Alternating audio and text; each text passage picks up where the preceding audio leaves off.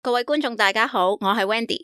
我係阿 Jo，歡迎大家收聽《吹水奇緣》。今日呢個挪威嘅 case，用一個字嚟形容咧，就係迷。係雖然佢已經係一個五十年之前嘅 case，乜仲有人 keep 住 check 緊咩？五十年咯就係 有，你聽落去就喎，知㗎啦。但係大家翻到去一九七零年十一月二十九日，當日係一個天氣唔錯嘅星期日，一個教授就同佢兩個女女咧去咗挪威卑爾根 （Bergen） 嘅 Isdalen 度行山。Isdalen 就個意思即係 Ice Valley，大概係挪威文啦。嗯咁行山嘅途中啦，其中一個女就聞到一啲燒嘢嘅味哼，。嗯，佢哋就發現咗一條有被燒過痕跡嘅女屍，就攝咗喺一堆碎石嘅上面。哦，嗯 ，OK，嗰兩個女咧，一個係十歲，一個係十二歲，咁佢就即刻嚇親啦。哦，加上七零年嘅時候係冇手提電話噶嘛，係，所以教授爸爸就帶住佢哋兩個行翻去市中心度報警。係， Carl Harville 係其中一個負責呢單 case 嘅警察。佢記得佢喺屋企接到個電話，話有人發現咗屍體啦。嗯，佢就同佢啲同袍一齊上山調查。佢話如果要去到屍體嗰個位置嘅話，嗰條上山嘅路線呢，唔係一條正規嘅行山路嚟嘅，係一條冇乜人行嘅路。係，咁點解嗰個妹妹佢究竟喺條正規嘅路線度見到呢條屍體，定係唔正規嘅路線見到佢咧？唔正規。但係咧，誒、教授同阿兩個女女咧咁多年咧都唔接受訪問，所以唔知點解佢哋揀咗嗰條路嘅。嗯總之就係咁啱得咁巧咯，咁樣咯哼，。嗯，屍體嘅前面有大量燒傷嘅痕跡，當中包括佢塊面同埋佢大部分嘅頭髮，但係佢背脊係完全冇被燒傷嘅。嗯，由於佢前面係呃誒燒傷得太嚴重啦，已經係睇唔到佢本來個樣係點嘅。嗯，呢單案呢有無數嘅小疑問，但係最主要嘅疑問係兩個。第一，個女人係點死嘅？燒死咯，唔係咩？誒嗯我呢度問嗰個問題係多啲關於究竟係自殺、他殺定係意外嗰個問題。哦，OK，係係，啦，係啦。第二個女人係邊個？咁我哋首先解決咗個短啲嘅問題先啦，就係佢係到底係點樣死啦？嗯哼，根據警方當時嘅推論呢，女人大概係二十五至四十歲之間，一百六十四 cm 高，誒、深啡色嘅頭髮，嗯，深啡色嘅眼睛，身形瘦削。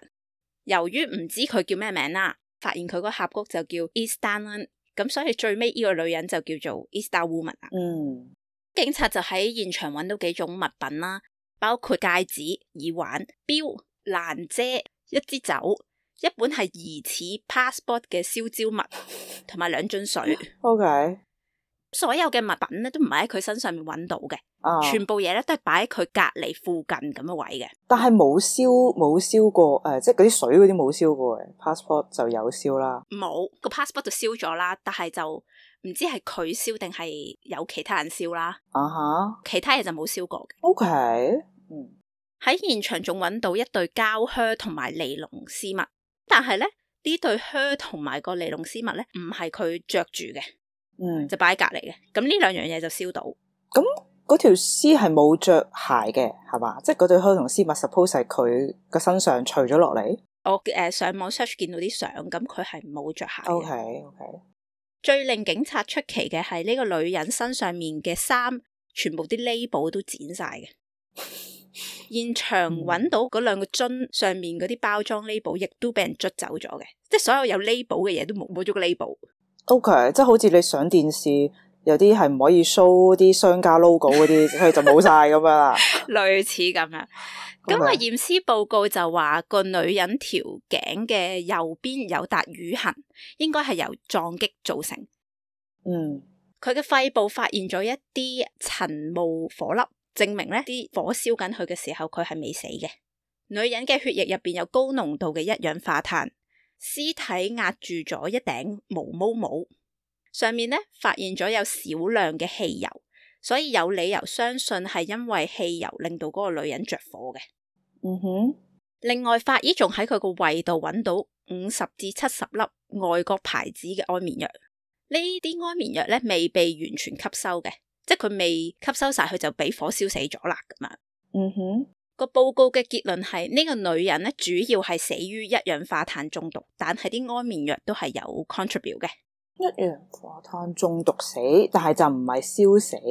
诶、呃我諗燒嘅時候唔係真係煮熟咗你 嗰種死咯，但係因為你燒嘅時候應該吸咗好多一氧化碳，所以就、哦即係佢喺燒死之前已經咧吸咗一氧化碳毒毒死咗，之後咧就啲火勢就順便幫佢燒埋條屍咁樣。根據我嘅理解係咁樣。 OK，咁呢個報告就冇結論到底 Easter Woman 係意外死、自殺死定係他殺死嘅。嗯，最初咧，警方懷疑係意外嚟嘅。佢哋個理論咧就係、可能咧佢就行山去到呢個位，然後佢就生一個火，但係咧啲火唔知點解就突然間好紅，就燒到佢，佢就向後跌跌咗入嗰堆石度，然後就燒死咗啦。 OK， BBC 同挪威嘅 NRK 喺二零一八年就製作咗一個叫《Death in Ice Valley》嘅 podcast 嚟查呢單案。嗯，頭先提過嗰個警察阿 Carl 咧，喺個 podcast 度話佢記得當時屍體附近咧，的確係有個小火堆喺度嘅，即係有個痕跡。係，但係當 BBC 嗰啲記者去查翻啲 record 嘅時候咧，個報告就好明確咁寫話係冇其他嘢着火嘅痕跡，淨係得個女人係着個火。唔知點解個報告咁寫啦，但係意外嘅呢個講法咧係解釋唔到個女人點解會食咁多安眠藥咯。嗯嗯嗯 Bergen 嘅警方咧，最後就以自殺結咗案，但係就有好多人覺得有冇搞錯啊？ 首先嗰個位置唔係行山徑嚟噶嘛，好難行噶喎，點解你唔揀一個容易啲行嘅位去自殺咧？就算你要喺個山入邊死，而嗯，且佢係食咗幾十粒安眠藥噶喎，食完咁多安眠藥已經好辛苦啦，又咁僻啦，都唔慌有人會嚟救你噶啦。點解你食完啲藥唔等個藥效發作，你又要放多把火咧？咁完全係唔 make sense 嘅自殺呢個諗法。哦呵，喂，但係我就諗，如果係他殺，有冇人可以執到佢食咁多粒先？係啦，呢、個都係啲網民嘅意見。啊哈，網民咧都覺得他殺唔 make sense，因為幻想唔到有個兇手會咁得閒。首先逼條女行山，哦，逼完佢行山，仲要逼佢食七十粒安眠藥，佢已經好有難度。你要逼一個人去食咁多嘢，係咪？嗯，然後你仲要多此一舉去放火燒佢。既然你都要放火啦，點解即係要窒佢食安眠藥啦？係咪？嗯，三個講法都好似唔係好通，咁所以討論咗嗯五十年咧，都係唔知佢點死嘅。 OK，官方就話佢係自殺啦咁樣。哦，既然咧我哋唔知佢點死，咁我就而家講下七十年代嘅警方揾到啲乜嘢關於嗰個女人嘅身份嘅線索啦。嗯，因為知道佢嘅身份咧，其實係有助去了解點解佢要去 Ice Valley 嘅，係啊，係，同埋咧，如果你知道佢係邊個，你就可以通知佢啲屋企人佢發生咩事咯。啊哈，不過，由於喺屍體發現現場揾到嘅證據咧，其實係完全冇幫助去了解呢個女人係邊個嚟嘅，亦係，都唔知道佢留咗喺 Ice Valley 幾耐，或者佢又係死咗幾耐先俾人發現。所以當時嘅警察係一籌莫展，唯一叫做唔知係咪線索嘅就係個女人係深色頭髮嘅。嗯哼因為挪威大部分人咧都係金髮嘅，所以佢喺诶人群中成群人都係金髮嘅時候，佢係會幾突出嘅。嗯哼。但係佢哋都有推斷 Easter Woman 可能咧未必係一個 local 嚟嘅，可能係一個遊客。係咯，七十年代嘅 Bergen 嗰、個呃小鎮咧，其實係冇乜外國嘅遊客嘅。如果佢係遊客咧，應該仲容易查到啲佢係邊個嚟嘅。係，發現屍體三日之後，警察喺火車站揾到兩個行李箧，咁就迎嚟咗一線嘅曙光。呢兩個行李箧係十一月二十三號被存放咗喺行李寄放櫃位嘅，即係屍體發現之前嘅六日存放咗喺嗰度。 OK，行李箧入邊有疑似係貴嘢嘅衫啦，有幾個假髮，五個唔同國家嘅貨幣，兩把梳、化妝品，有支匙羹，一支醫生處方嘅濕疹膏，挪威地圖，嗯一哼，個日內瓦嘅針線包，一間鞋鋪嘅膠袋同埋一副眼鏡。眼鏡上面咧就揾到同女死者吻合嘅指模，就證明咧呢兩個箧應該係佢嘅。哦，OK，更重要嘅咧係佢哋揾到一本記事簿，其中一頁咧就寫咗一堆誒、呃由英文字母加數字組成嘅暗號。哇，初時一啲警方咧就唔知個暗號係做乜嘢嘅，但係遲啲會有用噶啦。係你而家記住先，陣間就會要講翻呢樣嘢。可惜咧，同屍體發現現場一樣啦，箧入邊嘅衫啦、化妝品嘅 label 咧，都係俾人整走咗嘅。 ，OK，佢支濕疹膏上面咧有個病人資料，即係貼住咗噶嘛，嗯，都俾人刮走咗嘅。嗯但係好 random 地咧，咁多嘢入邊咧，唯一冇被拆走 label 嘅嘢咧，就係、一盒德國情趣用品店嘅火柴。嗯，OK，啲線索又好似斷咗，於啊是哈警方咧就努力誒、呃、嘗試查下，唉，都試下揾下呢啲嘢喺邊度買噶啦，啊，甚至嘗試聯絡各大型百貨公司啦，睇下有冇人可以認得出佢嗰啲化妝品嘅 packaging。嗯，但係咧係完全冇人認到嘅，即係個市面上冇得賣佢嗰啲化妝品啊喂，係咪自己整噶？嘅， 唔我知 嗰陣時應該冇，咪好興嗰啲手工化妝品嘅嘢，而家有機嗰啲當年咁興係噶唔嘛？興噶啦， 應該咁嚟到呢度咧，呢、個女人已經係超級神秘，明明揾到佢勁多嘢，但係全部啲嘢都唔知喺邊度嚟嘅，連呢個女人叫做咩名都唔知。係個箧入邊第一件能夠提供到實質線索嘅嘢啦，就係、個鞋鋪嘅膠袋。佢哋去咗呢間位於挪威斯塔曼格嘅鞋鋪，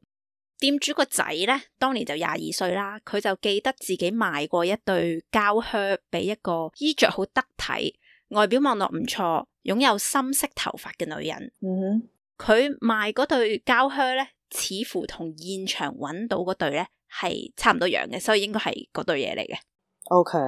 另外，現場揾到嗰把爛遮咧，應該都係呢間鞋鋪度買嘅。 OK，店主仔仔就話，因為唔係成日有人買膠靴啊，個女人咧又揀咗勁耐先至買到，即係揀到嗰對靴。嗯，仲要咧，第二日佢先再翻轉頭去翻呢間鋪頭度買，所以阿仔仔先特別記得佢。係 OK，根據阿仔仔所講咧，Easter Woman 咧佢係用英文溝通嘅，但係佢明顯有口音。嗯係佢話雖然咧佢唔想講客人嘅壞話，但係咧佢好記得嗯個女人身上面有陣味。當時另一位店員就覺得係一啲難聞嘅香水。過咗好多年之後，阿仔仔就話覺得嗰陣味其實係蒜頭味，佢但係佢唔係一百 percent sure 嘅。我初初嘅時候就諗蒜頭味係咩味，阿仔仔唔知嘅咩，即係 點解要好多年之後先突然記起咧？係咯，但係原來咧，想當年蒜頭喺挪威咧唔係一個咁 common 嘅食物嚟嘅，所以係唔出 OK 係奇。嘅，西方人好少用蒜頭噶嘛，我覺得好臭噶嘛，唔知咧，但我覺得好笑呢、個呢間鋪頭咧，而家仲喺度嘅，即係未執笠嘅。大家去開挪威咧，就可以去拜訪阿仔仔，佢仲在生嘅。呢個仔仔而家幾多歲啊？ 唔係仔仔啦，姥姥啦變咗，佢想當年廿二歲嘛，咁而家咪七廿二咯。哦變咗八八咯，係警方靠住阿仔仔嘅證供啦，一路就誒、呃去到附近一間酒店，發現個女人用咗 Banana Lodge 呢一個名嚟登記，話自己係嚟自比利時嘅。嗯不過好不幸咧，呢個係假名嚟噶， 連個 passport number 都係假噶。唔係咁你要 show 個 passport 俾佢睇噶嘛個 number，咁即係個 passport 都係假噶咯噃 冇錯啦， ，OK，憑住阿 Vanilla Lodge 嘅筆跡，佢哋就發現呢個女人喺挪威嘅幾個城市，用咗最少八個假名住咗喺九間唔同嘅酒店。哦因為大部分嘅酒店登記嘅時候咧，都要填一張登記表同埋核對 passport。係啊，由此推論，個女人咧係有幾本假嘅 passport 嘅。 OK，雖然佢用咁多假名啦，但係 Easter Woman 係統一話自己係比利時嚟嘅。所有嘅 form 咧，佢都用德文填。不過個記者就發現佢啲 form 上面嗰啲德文咧，有好多文法同串字嘅錯誤。德文應該唔係 Easter Woman 嘅母語嚟嘅，應該係 second language 嚟嘅。 OK，除咗講口音勁重嘅英文之外咧，亦都有人聽過 Easter Woman 講過少少德文，同埋嗯佛蘭芒語嘅 Flemish，咩啊？我唔知係咩語言嚟嘅，但係佢嗰個 website 咁寫，我就咁講啦。係佢哋當年啲酒店好似 hostel 嗰咁都 share room 嘅，曾經有唔少酒店員工同埋 roommate 咧就見過 Easter Woman 同男人見面嘅。因為唔同嘅證人對於嗰個男人嘅描述係有出入，警方係冇法子知道到底同 Isla Woman 見面嘅男人到底係咪同一個人嚟嘅。 O K，雖然呢單嘢又上晒報紙啊，搞到好大咁樣啦，嗯，但係咧係冇疑似係呢啲男人嘅人出現過去提供線索嘅。係仲記唔記得我頭先講話嗰本筆記咪有啲暗號嘅？係係，警察交咗啲暗號俾誒啲專門拆暗號嗰啲專家，就拆解啦。嗯原來咧嗰啲暗號係用來記錄佢啲行程嘅，例如咧佢其中一行暗號係寫住 O 二二、O 二八 P，嗯，前嗰兩組咧係日期嚟嘅。O 二二嘅意思就係 October twenty second，咁 O 二八就係 October twenty，、 O K，最尾嗰個 P 代表係 Paris，意係思即係咧十月二十二至二十八號佢係喺巴黎嘅。 really check 唔 check 到啊？佢對翻佢上面嗰啲 hotel record 係 match 嘅。哦，O K，後面嗰行咧，佢就寫 O 二九 PS，O 二九就係十月二十九號啦。PS 嘅意思咧就係 Paris Stavanger，成組曲咧代表就係十月二十九號佢由巴黎去咗斯塔曼格，啊哈佢啲記錄又 match 咗，咁所以就其實好 convincing 啦呢樣嘢。啊哈，基本上咧，佢成張 note 都可以用呢個 system 去破解嘅。但係張 note 有勁多地方啦，部分嘅地方應該唔喺挪威嘅，所以挪威警方咧就將 Isla Woman 嘅資料同埋素描 send 咗俾幾個唔同國家嘅警察，但係咧係冇國家或者冇警察啦查到呢個女人到底係邊個嚟。誒、係即係嗰啲指紋嗰啲都冇嘅，冇 record 啊有。呃我唔知佢有冇 send 指紋，但係誒、呃、個資料就係講話誒 send 咗佢嘅即係呢啲描述啊，誒、佢外形啊，哦佢逗留過喺邊度啊，咁就 send 咗過去。 O K，最重要嗰行咧就係最尾嗰行曲，就係 M L 二三 N M M 二三 N 就代表係 November twenty third，就即係佢寄放行李嗰日。係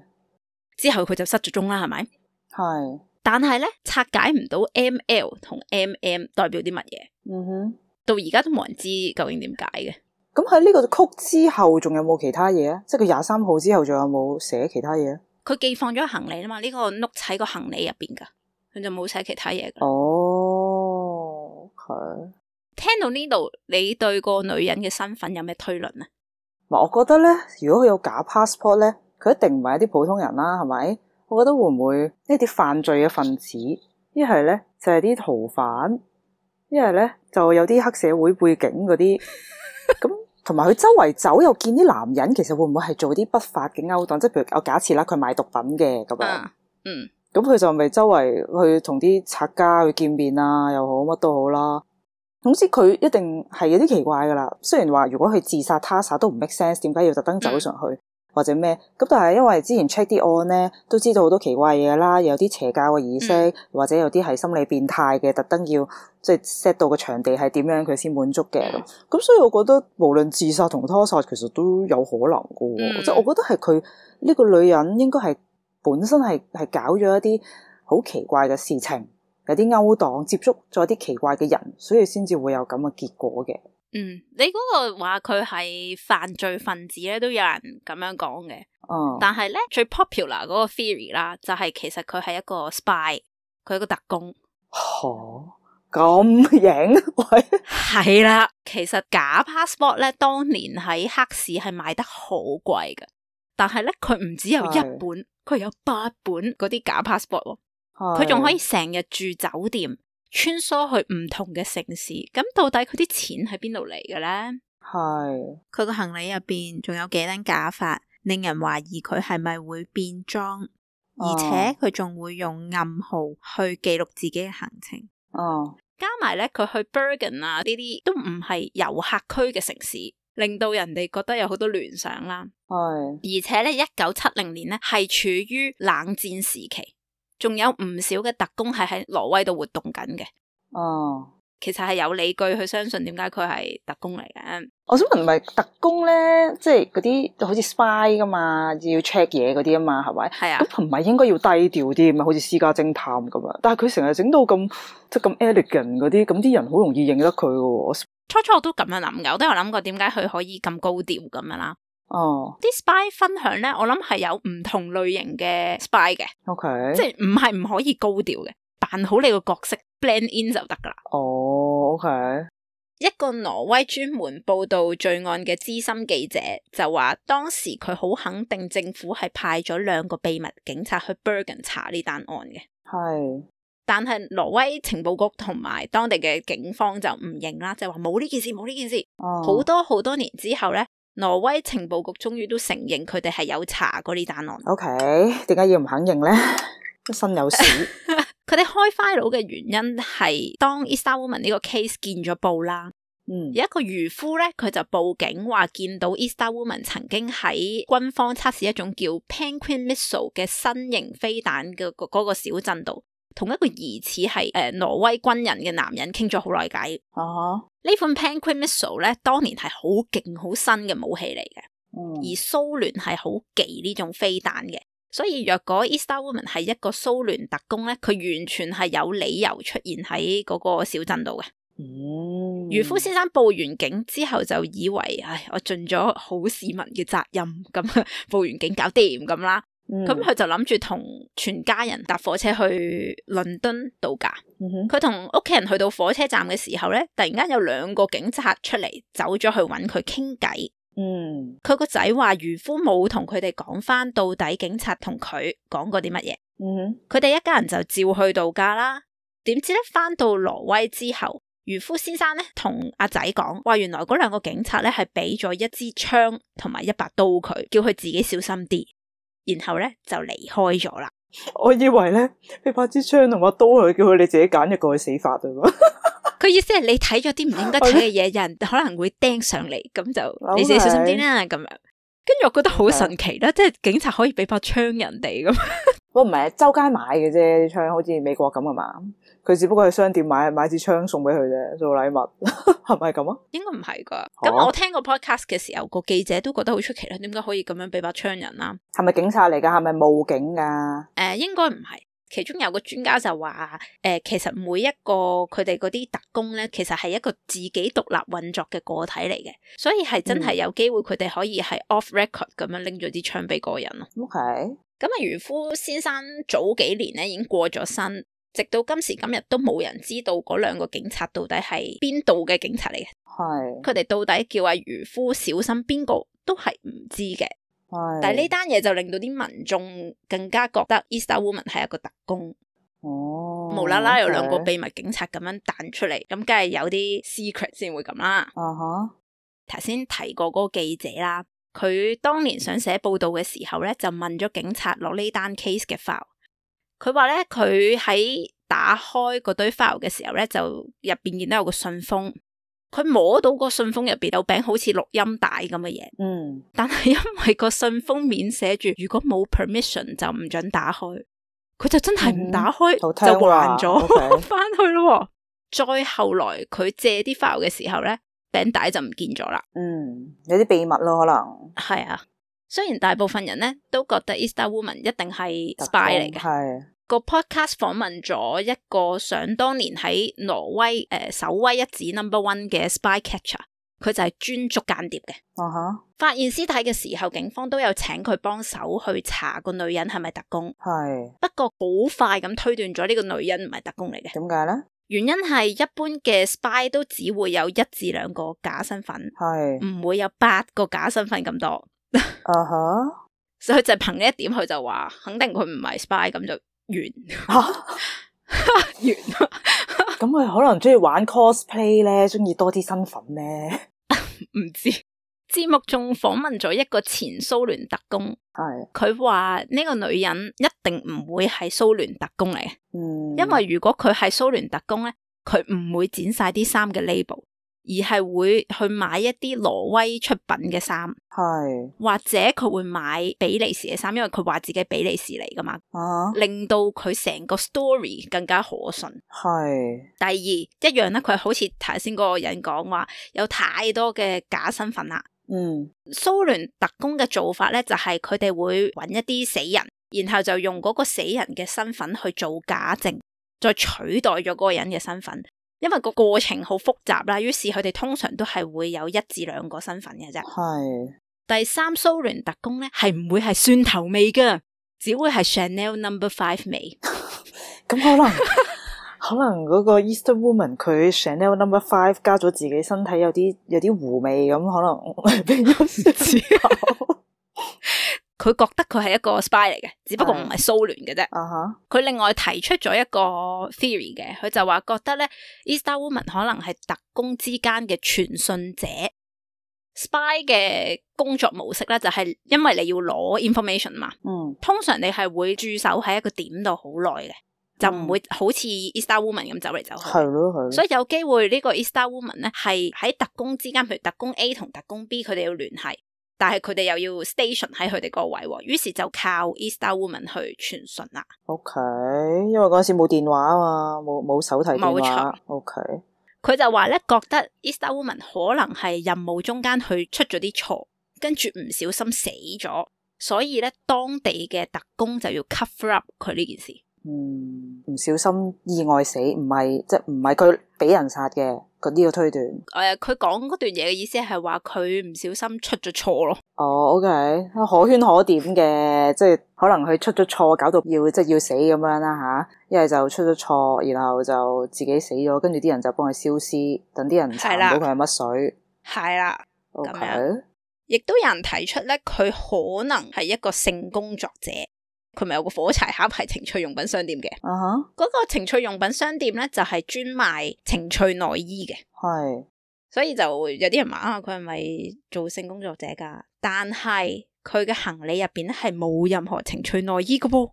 嗯，所以有啲人又話可能係佢求其去酒吧嘅時候咁啱有上一手留低咗個火柴盒，咁佢攞咗咯。係咯。咪同埋嗰個嗰個商店係係咪喺挪威噶？唔係喺德國嘅，喂，所以會唔會就係佢同特工見面嘅嗰啲信物咯？即係我揸住呢個嘢就代表我我係 maybe 咩啦？係咯，但係而家嗰間情趣用品商店已經變成一間連鎖嘅商店，你都可以去買嘢㗎。連鎖嘅情趣用品商店。冇錯，哇，發到咁大，OK， 係最後一個比較 popular 嘅 theory 就係 Easter Woman 係一個商業女強人，咁誒、呃所以佢就要周圍喺啲城市度嗯傾生不意 停咁，係啦，周圍走嚟走去。但我覺得唔 make sense 咯，因為如果你係商業女強人，你唔需要假護照同假名。係啊係啊，唔知你有冇留意到？我講咗咁耐，個調查仲係得個吉咧。當然啦。咁大佬啊，咁多年前點樣 check 啫？咁總之咧，誒一九七零年代嘅警方咧就係乜嘢都唔知，當哦佢謀殺案咁查咗三個星期之後，到十二月嘅時候，突然間有一日就話佢係自殺嘅，咁咁就開咗算啦個記者會就啊係啦，就算咗啦。切，但係咧開記者會嗰日咧，就係秘密警察去揾阿漁夫先生傾偈嗰日嚟嘅喎，嗯，即係話開記者會 conclude 自殺嘅同時，嗯其實仲有警察係 work on the case 嘅喎。啊，可能咧佢哋內部已經知道係咩事啦，係啲國家與國家之間啲機密就係、例如特工嗰啲咁嘅嘢啦，咁就唔可以對外宣佈，咁所以就決定啊，我哋對外咧就揾一個藉口就 close 咗佢先咁樣啦。好多網民都係咁樣覺得。嗯時間快轉到二零一六年啦，哼，OK，因哇為咧科技進步咗好多啦，咁你可以做嘅嘢又多竟咗，然竟然有發現，好係啊啦。咁想當年咧，一個叫 Gis l e b o n 嘅教授啦，佢係牙科教授嚟嘅，嗯佢就 keep 咗啊 Easter Woman 個顎骨，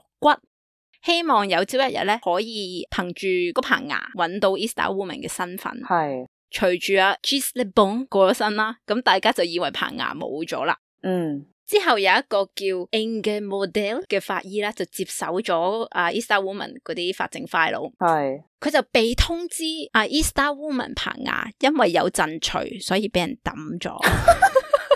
係蒜頭味。 啊！唔我突然諗起嘅嗱，阿阿阿鞋普個仔仔話佢有陣味啊嘛，係咪？咁但係嗯咁好聽嗰啲冇聞到陣味嘅咩？啲酒店員工啦，in general 咧對佢嗰個 description 就係誒好靚女啦，衣着好似好名貴、好優雅咁，但係咧有一陣好臭嘅香水除。哦，OK，有嘅，好啦，系啦。咁之後啊，法醫咧喺記者嘅協助之下咧，喺一個醫院地牢嘅法醫 archive 嗰度抄翻嗰棚牙，啊就冇抌到嘅。原來其實只係擺埋咗啫。啊哈同時仲揾翻 Easter Woman 嘅肺部、心臟、腎上腺同埋卵巢嘅組織樣本啊， ，OK，有咗呢啲嘢啦，咁就重啟咗呢個調查啦。係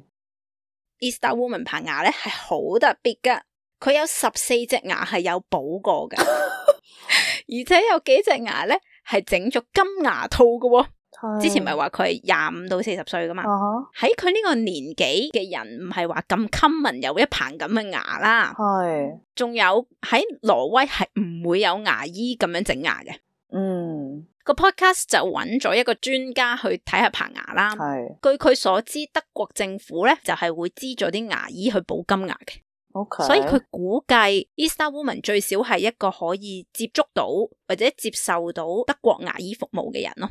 但係就唔一定係德國嘅，即係 Poland 啊，或者係啲西歐嘅地方咧，都可能係有德國牙醫嘅咁樣。嗯加上咧，歐洲各國嘅特工係有分工咁樣啦，啲人就懷疑 Easter Woman 可能係西德或者波蘭嘅特工。 OK，佢哋就拎咗棚牙去做咗兩種同位素分析，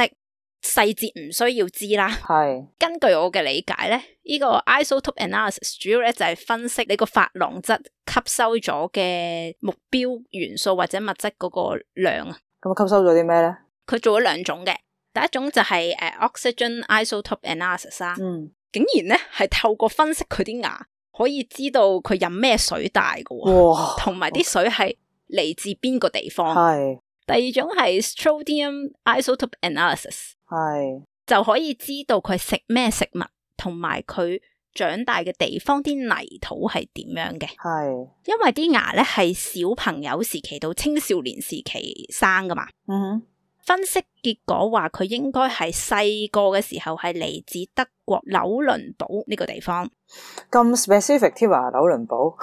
係啊係啊，佢真係好 specific 噶。大概十四歲左右就搬咗去德國嘅西邊。後期呢個 analysis 就冇咁 conclusive 嘅，佢就話接近啲德國、法國、盧森堡同比利時嘅邊界嗰一帶咯。 OK，佢再做咗另一個測試啦，就顯示佢死嘅時候應該係大概四十五歲左右咯。即係佢哋初初估佢係二十五至四十歲嘛。我覺得保養得咁好啊，四廿幾歲，現實見過佢嗰啲人都覺得佢係可能係三十歲左右咁樣嘅。係咯，到底點解佢要報細數咧？即係做特工應該唔需要報細數，你唔會報翻自己嘅年齡會 convincing 啲咩？咁可能佢視覺年齡真係咁後生，所以佢就順便 take 呢個 advantage 咯。 佢真係 keep 得好嘛，吹咩？係咯有人話會唔會係因為佢係一個性工作者，所以如果你報細數咧，就容易啲吸引到啲客，嗯，但係都仲係解釋唔到點解佢用哦咁多 passport 咯，假係係假 passport。頭先咪講揾翻佢好多內臟嘅誒 sample 出嚟嘅，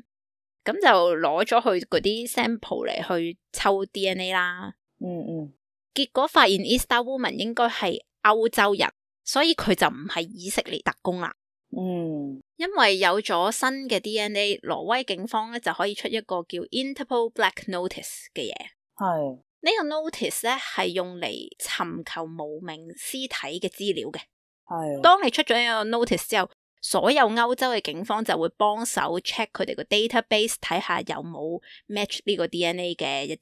啲資料咁咯。嗯哼若果咧有親戚係喺個 database 度就會揾到嘅，可惜到今時今日咧都仲未 identify 到佢。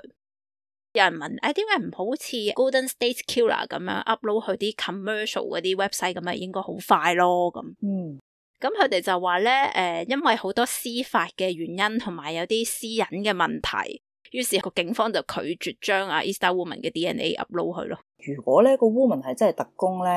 咁可能可能有啲國家嘅人想想滅佢口或者想追殺佢噶嘛，係咪？Suppose 咁然後如果佢嗰啲親人出嚟認咗佢嘅話，咁可能嗰啲本來想追殺 Easter Woman 嘅人都會都會傷害佢啲屋企人嘅喎，因為可能嗰個 Easter Woman 有啲咩誒嗰啲秘密資料，咁可能交咗俾佢嗰但係啲過咗五十年，啊唔知啊，you never know，可能有啲驚天嘅大秘密喺佢度咧。個 podcast 最尾呃咧呃有誒、我覺得有 hint 到可能誒 Easter Woman 其實係 Jewish，咁誒細個嘅時候喺德國，但係可能咧就因為二戰，所以令佢要逃離德國，就去咗法國嗰邊成長嘅。嗯。如果佢 Jewish 係有機會，佢成家都喺二戰嘅時候死晒都唔奇嘅。咁哦，咁係。各位聽眾，如果你好奇 Easter Woman 係咩樣嘅咧，你可以 Google Easter Woman，你就會見到有一張素描咁嘅嘢。嗰啲一九七零年嘅時候見過 Easter Woman 嘅人咧，話嗰張畫係同 Easter Woman 個樣係好似嘅。 O K，咁當然你都可以直接去我哋嘅 IG 度睇啦。我會有興趣睇下佢究竟有幾靚咯。誒、我唔知係咪因為佢只係一張素描啦，嗯，但係又唔係真係靚到不得了，啊正常樣咯咁。嗯，OK，嚟到呢度，我已經講完噶啦，哈哈哈好哈呀有冇好激氣啊？聽完咁耐，仍然係得個吉啊！都唔係啊。咁好多原案都係得個吉嘅，但係我覺得係即係特工或者類似嘅嘢，呢、個可能性都大嘅。應該咁講，我都覺得佢係個特工，但係我唔知佢係邊個國家嘅特工咯。我覺得呢單案係好神奇，因為咧有勁多人證物證，但係都揾唔到佢係邊個，同埋佢係點樣死。其實可能佢都真係一啲孤兒咯，一條友咁，所以就算見到樣都好，都即係冇朋友嗰啲咧，都冇冇人認領咁咯。但係深刻，我覺得佢係一個非常成功咁樣隱藏咗自己身份嘅 spy 咯，即係你諗下五十年你都查唔到喎。都係啊，都係啊。不過我又覺得，我都我諗翻，始終都覺得安眠藥嗰單嘢係有啲奇怪嘅，因為佢就生無可戀，因為啲 spy 任務失敗咗，佢又冇人冇物，跟住就拍院，然後但係唔知點解又唔知係咪自焚定係乜嘢，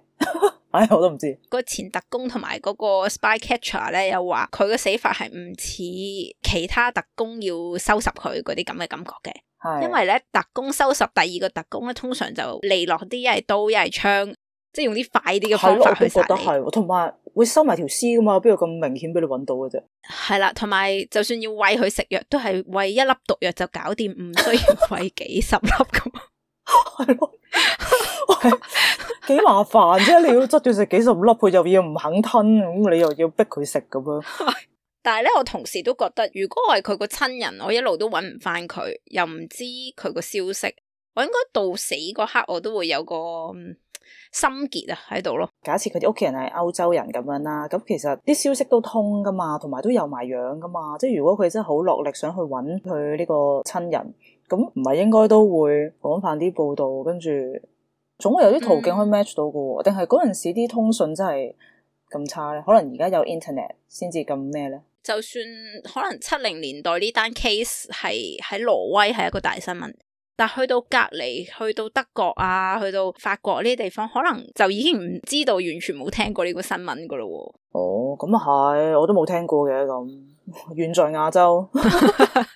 然後你又諗下佢啲親人，例如啦，當佢有個兄弟姊妹同佢一樣咁大嘅，咁先算啦。去到而家已經九十幾歲噶咯喎，分分鐘已經唔喺呢個世上。嗯，所以就算有現今嘅科技，佢個親人都未必識得運用呢個科技去揾佢咯。咁啊係，算啦，咁耐啦，都好難好難咩噶啦。希望快啲破到案啦！大家記住 subscribe 我哋呢個 podcast。若果你喺 Apple Podcast 度聽，就麻煩你留個五星 review。我哋逢星期四更新，記住 follow 我哋嘅 Facebook 或者 IG 係 Water Blowing Mysteries。我哋會 post 一啲關於呢個 case 嘅資訊上去嘅，嗯而且每一集新出嚟嘅時候呢，可能係會有預告聽下嘅。好彩嘅話係會遇到嘅。有咩 comment 或者有咩 case 想聽呢，就留言話俾我哋知啦。嗯，記住 share 我哋呢個 podcast 俾你身邊嘅朋友仔，感激不盡啊！多謝大家支持，下個星期再見，拜拜拜。拜。